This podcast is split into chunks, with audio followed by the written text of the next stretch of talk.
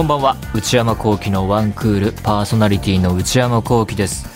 6月最初の放送になります。皆さんいかがお過ごしでしょうか？6月今月は梅雨が始まるということですでにね湿度の高い日最近結構、えー、たまにあってやっぱ湿度上がってくると過ごしにくいなというふうに、えー、しんどく感じてましたけれどもね、えー、だからまあカラッとしていて、えちょうどよく暖かくて風が気持ちいい、えいい具合に涼しい季節はあとほんの少しかなというところでね、え夏が待っているなという気がしますけれども。さて最近は、えー、先週の日曜ヨーロッパサッカーの、まあ、ファイナルのファイナル、えー、クライマックスですね同時に。チャンピオンズリーグという大会の決勝があってスペインのレアル・マドリー対イングランドのリバプールがですね、えー、日本時間でいうと朝の4時からあったんですけど私はその日曜にお仕事があってえー、呪術廻戦というアニメの映画劇場版が去年のクリスマスから公開してずっとやっててね、えー、半年近くロングランにロングランを重ねて、まあ、大ヒットしましてそれの公開最終日最終回最後の回の舞台挨拶のお仕事が午後からあるっていうのでちょっと迷ったんですけど、えー、計画を立てましてえー、まあ12時ぐらいに寝て、4時に起きて、まあ、PK まで行くこともあるかもしれないが、だいたい2時間で終わる。6時に終わると。で、まあ、6時半ぐらいからまた寝て、起きて仕事行ったら、えー、どっちも楽しめるだろう。ということでね、そのプランを実行しまして、起きるところは良かったんですよ。4時に起きて、よしって眠い目をこすりながらですねテレビつけたらですね始まらないんですよなんか選手たち全然まだこうピッチで練習してて4時過ぎてもでその説明があってちょっとなんかトラブルがあったようで、えー、最初15分とかですよ15分遅れますって言って15分経っても全然始まんなくて結局36分遅れて。おいおいおいちょっと計画が おかしくなってきたぞと思って。あれと思って。開始36分遅れちゃったようであれ雲行き怪しくなってきたなと思いつつまあまあまあまあここまで来たら、えー、ということで4時36分から、えキックオフしてサッカー見ました？生で。ただね試合はねあまあクロの人がまあもちろんその両チームのファンはね固唾を飲んで見守っていたと思うんですけど僕みたいな、えレベルのサッカーファンからするとですね、えー、クロじゃないのでなんかねここ数年割と毎シーズン生で見てるんですけど盛り上がりに欠けたというかねあのいやそんなダメな試合ってことはなくて、えー、拮抗した中での、えー、試合だったんですけど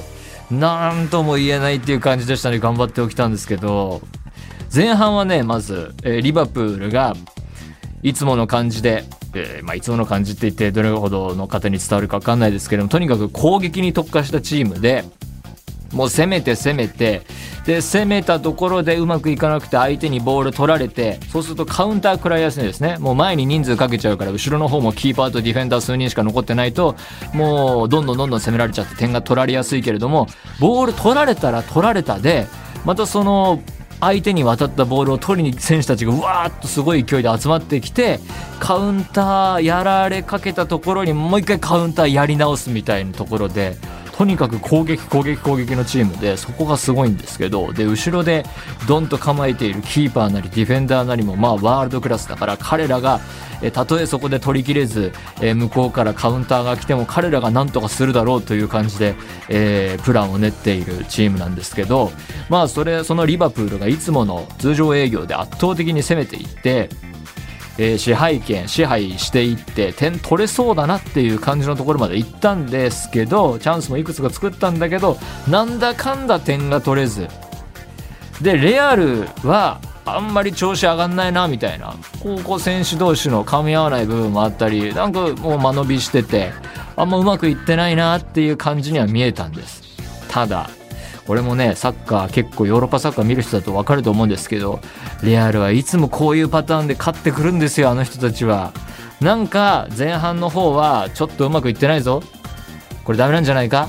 あーレアルすごい選手たくさんいるけどちょっとこう戦術的にねあの整ってないというかあのこう全体で連携してコンパクトなサッカーできてないんじゃないかっていう前半でも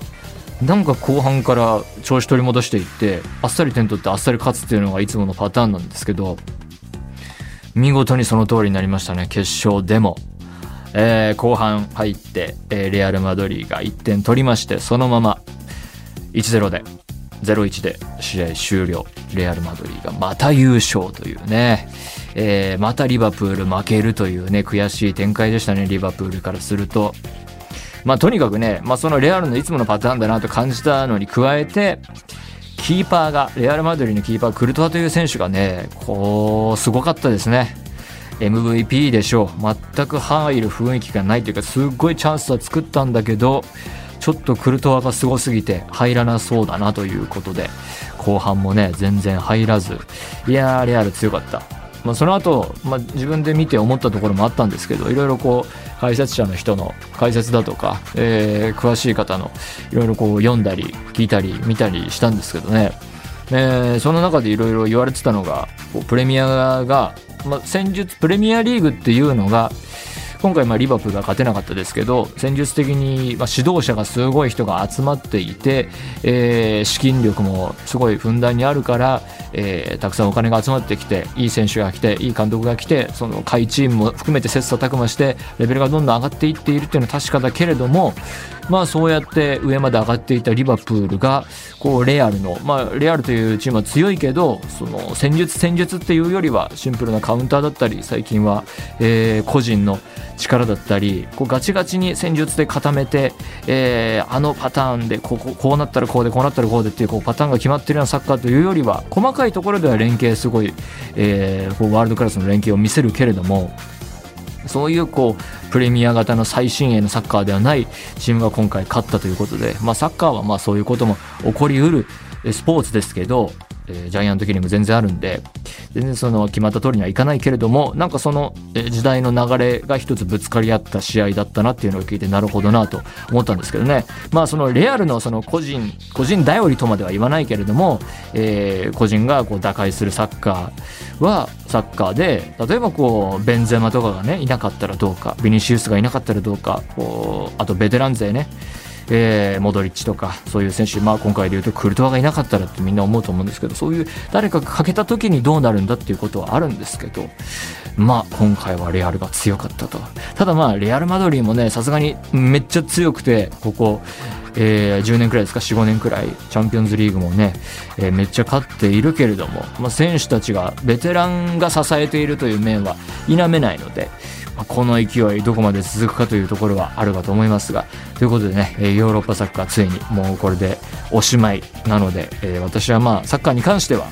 とりあえずあと5ヶ月後11月のワールドカップを楽しみに生きていこうかなと思っています。それでは内山昂輝のワンクールスタートです。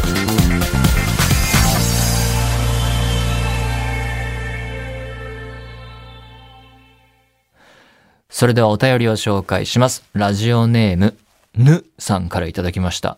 ひらがな一文字でぬ。内山さん、スタッフの皆さん、こんばんは。いつも内山さんのラジオを通して一週間を頑張る活力をいただいております。先日、無事就活が終わり、就職先に書類を提出しようとしたところ、母子手帳にしか記載していない内容を提出しなければならないにもかかわらず、母から大切にしてねと言われて貸してもらった母子手帳を紛失してしまったことに気がつきました。うん。大切にしてねと母に言われた母子手帳をなくしてしまったことは母に言えるはずがありません。母がいない間に必死に探す毎日です。内山さんはなくしてはいけない仕事で使うものがたくさんおありだと思いますが、それらはどのように管理されていらっしゃるのですか？また内山さんはお忙しい中でどのように家の中を整理整頓していらっしゃいますか？季節の変わり目、お体に気をつけてお過ごしください。これからも応援しております。母子手帳。あら、紛失してしまったと。母子手帳にしか記載していない内容を提出しなければならないっていうのが、僕就活したことないから全然わかんなかったですね。そういうことがあるんですね。母子手帳紛失してしまった。ああ、母子手帳、懐かしい響きですね。うん。確かに大切にしてねって言われたこと、言われたのになくしちゃったのはまずいけど、言った方がいいんじゃない？うん。正直に。ごめんなさいって言って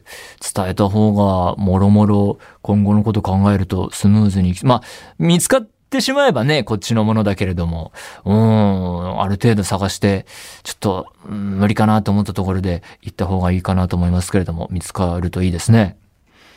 えー、で、内山さんはなくしてはいけない仕事で使うものがたくさん終わりだと思いますが、管理。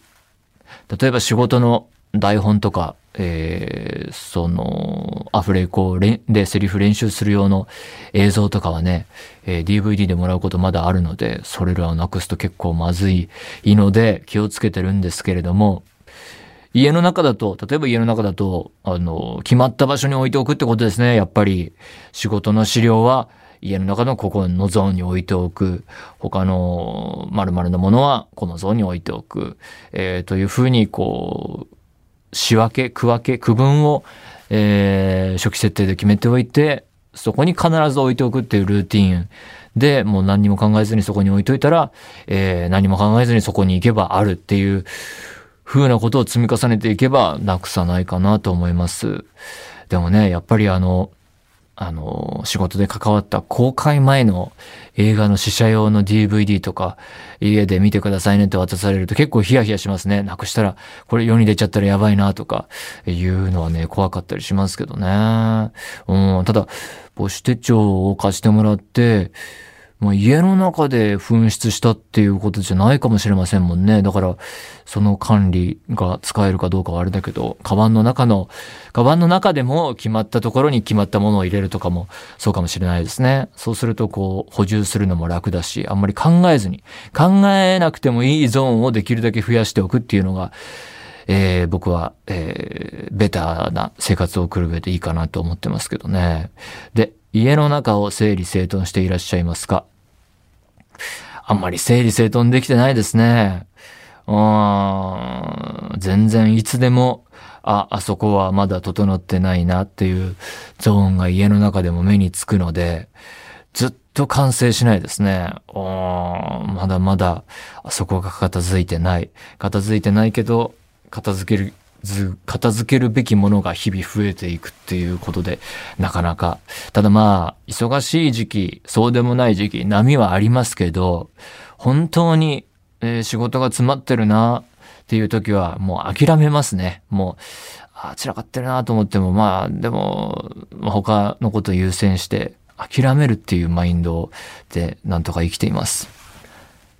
ラジオネーム、かすみそうさんからいただきました。22歳の方。内山さん、スタッフの皆さん、こんばんは。いつも Spotify で楽しく拝聴しています。先日、シャープ382の回の韓国アイドルについてのお便りを聞いていて、内山さんが K-POP にハマっているイメージがなさすぎて、アイドルグループの名前を読み上げているのを新鮮に感じ、思わず笑みがこぼれました。また、私は K-POP ではブラックピンクが一番好きなので、内山さんがドキュメンタリーまで見ていると知って嬉しくなりました。K-POP はグループはもちろんですが、事務所単位で押す人も多く、うん。私はブラックピンクが所属する事務所の先輩だった21やビッグバンもずっと好きです。事務所で押していくんだ。ただ、中学の時に他のイギリスのボーイズグループにもハマっていて、メンバーの脱退や活動休止などがあってから、アーティストにのめり込むようにハマるのをやめました。オタ活をしている周りの友達を見ていると本当に楽しそうですが、脱退や解散などが多い韓国アイドルを押すのも色々大変そうです。てんてんてん、びっくりマーク。そうですよね。あんまり知らないけど、なんか、えっ、ー、と、活動の、こう、期限があって、契約更新がどうだ、危ぶまれてるだの、なんだのっていう、こう、ニュースの見出しだけ見て、へーって思ったことがあります。少し話は変わりますが、先日、9月に行われる予定のレディー・ガガの来日公演のチケットが取れました。コロナ前は欧米のアーティストのライブによく行っていて、最後に行ったのはエド・シーランでした。いつも私はチケットを2、3枚買っておいて友達を誘うということをしていたのですが、お金のやり取りやコンサートに行きたい友達が多かった時など、いろいろめんどくさくなり、今回は初めてソロ参戦です。確かに。誘うの難しいね。なんか、えー、グループ LINE とかで呼びかけて、わーって来ちゃうみたいな感じかな。規模の大きいライブは3年ぶりくらいなので、今から楽しみです。内山さんは最近コンサートに行きたいなと思うようなアーティストはいますか？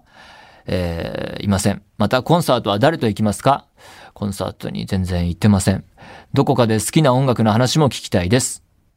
寒暖差のある日々、まだまだ続きそうですが、お体ご自愛ください。長文失礼しました。これからも応援しています。最近はね、あんまり音楽というものに興味がなくなってきているなぁと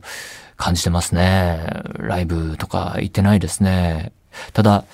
思い出します。いつも私はチケットを2、3枚買っておいて友達を誘うっていう風に書いてありますけれども、それ昔やってたなと思って、とりあえずなんか、えー、誘う当てない状況でも2枚取っといて、なんか近くなったら誘うっていうのはね、やってたなって思います。うん。ただ最近ね、久々に CD 買いまして、それぞれ理由はあるんですけど、まず1枚目は小沢健二さんの、えー、犬は吠えるがキャラバンは進む、通称犬キャラ、えー、ソロになってファーストソロのアルバムですね。これが、リマスターが、えー、最近出まして、これを買いました。この CD は、廃盤っていうのかな？あの、新しいのが買えない、新品が買えない状態になっていて、まあ、レンタルで僕は昔借りた、借りて iPod とかで聞いてたんですけど、あとは中古で探して買うとか、その値段も結構上がってたのかな？とにかく名盤と評価されてたんですけど、なかなか出てなくて、それがリマスターでついに出るっていうのでね、すぐ買いましたね。これをちょっと聞いてますね。やっぱり久々に聞いてもいいですね。うん、犬キャラ。あとは、乃木坂46のシングル、アクチュアリー。これは、えー、最初の興味は黒沢清監督が、えー、その曲の MV を、えー、短編映画風っていうか、こう短いドラマの後に曲が始まる構成だったんですけど、そういう風な映像を監督したっていうのを知って、あ、黒沢監督の新作じゃんと思って、ブルーレイ付きのやつを、えー、買いましたね。ブルーレイ、シングルにもうそもそも音楽 CD に何曲も入ってて、で、ブルーレイついてて、えー、で、これ以外にもなんかドキュメンタリーみたいなのがついてて、そっちはちょっとまだ見れてないんだけど、それで2000円しないくらい ?1500 円とか？ちょっと細かいとこ忘れちゃったけど、なんかすごいなと思いましたね。うん、いやすっかそれも買って見たりしている音楽に関して言うと、最近はそんなところです。ということで何でもいいので送ってみてください。皆さんからのお便り引き続きお待ちしています。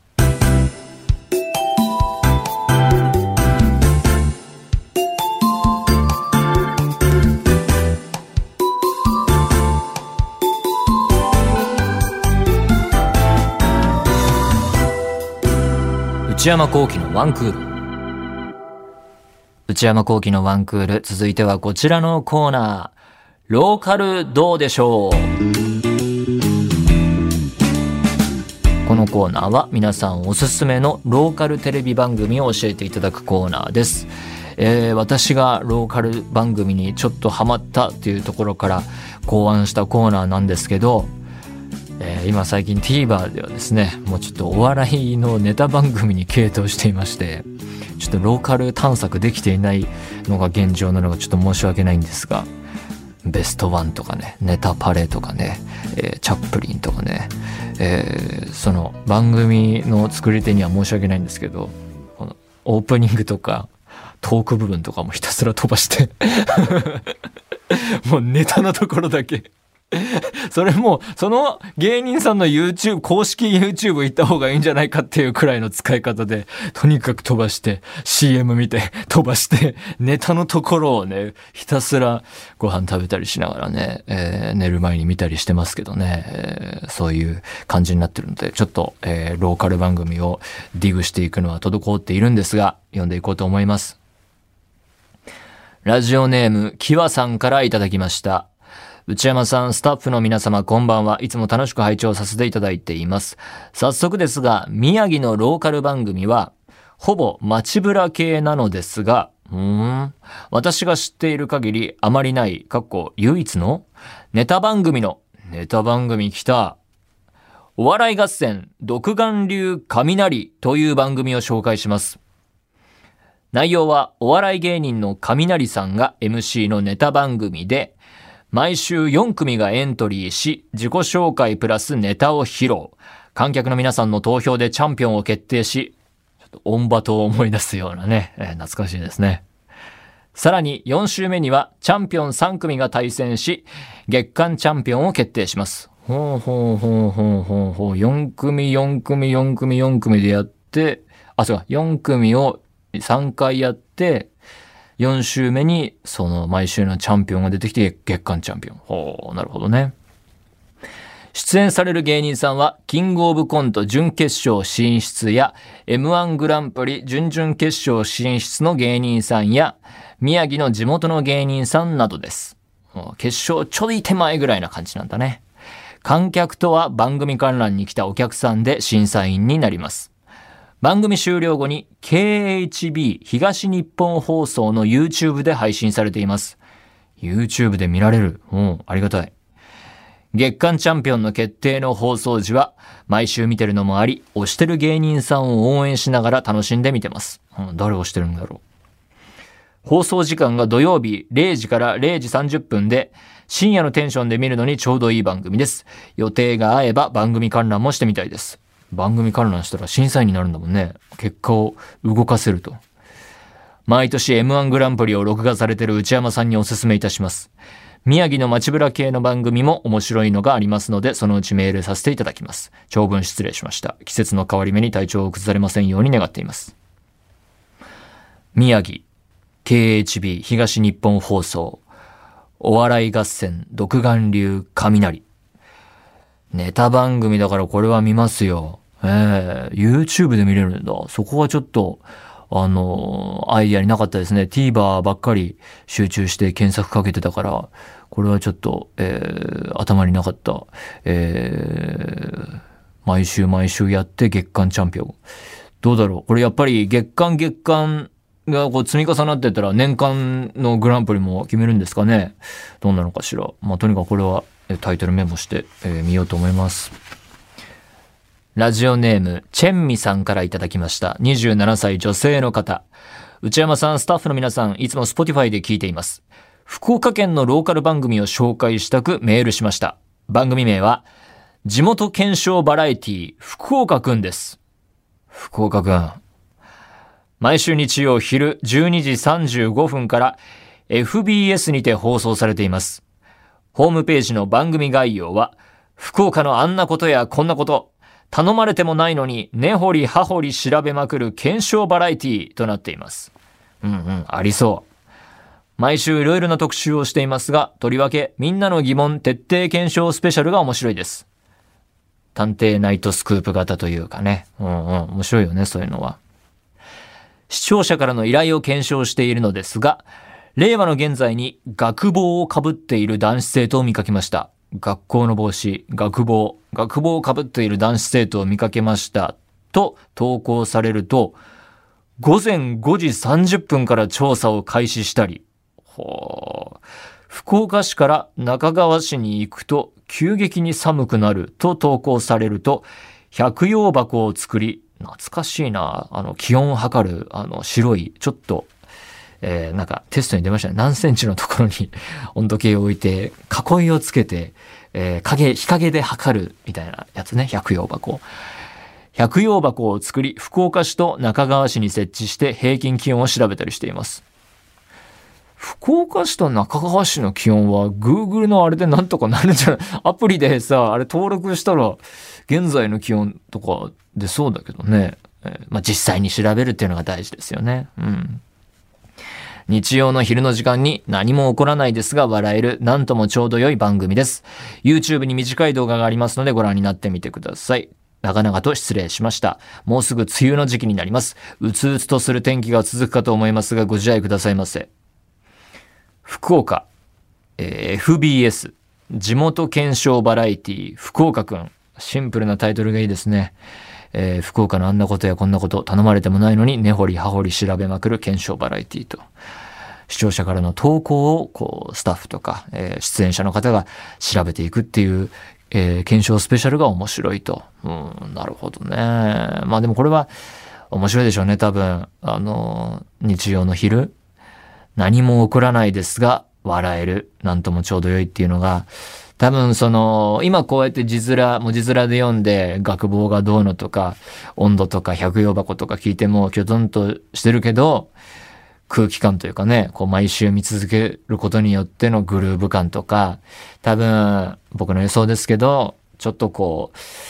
キャラ濃いスタッフとかいるんでしょうね。えー僕が見てきたところで言うと、あ多分そうだと思う。そう、こういうところのこう掛け合いとかがいいんじゃないのかな。わかんないけど。こちらも YouTube に短い動画があるので、短い動画だから本編ではないのか。これは TVer とかにあんのかな？なんかサブスクとかで見れるのかな、まあ、YouTube とかでチェックしてみようと思います。タイトル控えます。ありがとうございます。ということで、タイトルメモしました。引き続き皆さんおすすめのローカルテレビ番組教えてください。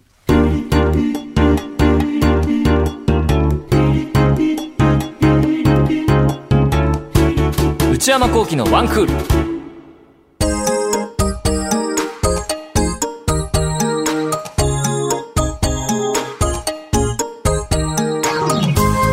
内山幸喜のワンクール、そろそろお別れのお時間です。皆様からのメール、引き続きお待ちしています。現在募集中のコーナーは、皆さんおすすめのローカルテレビ番組を募集する、ローカルどうでしょう？皆さんがどんな毎日を過ごしているのか、一日のスケジュールを教えていただく、人生。パリピな皆さんの日常を教えていただく、私はパリピ。私、内山幸喜に10分喋ってほしいトークテーマを提案していただく、内山さん、これで10分お願いします。買い物不詳な私、内山幸喜の財布をこじ開けられるような、買いな商品をお勧めしていただく、内山さん、これ買いです。今抱えている悩みをなるべく詳しく教えていただく、お悩みプロファイル。他にも最新の流行を少しだけ覗いてみるトレンドハッシュタグ。私が最近見た映画についてただひたすら語るムビログ。そして話題になっているエンターテインメント作品などの普段は表に出ない関係者の方にお話を伺う中の人インタビュー。これらのコーナーで取り上げてほしい商品や作品、人物なども募集中です。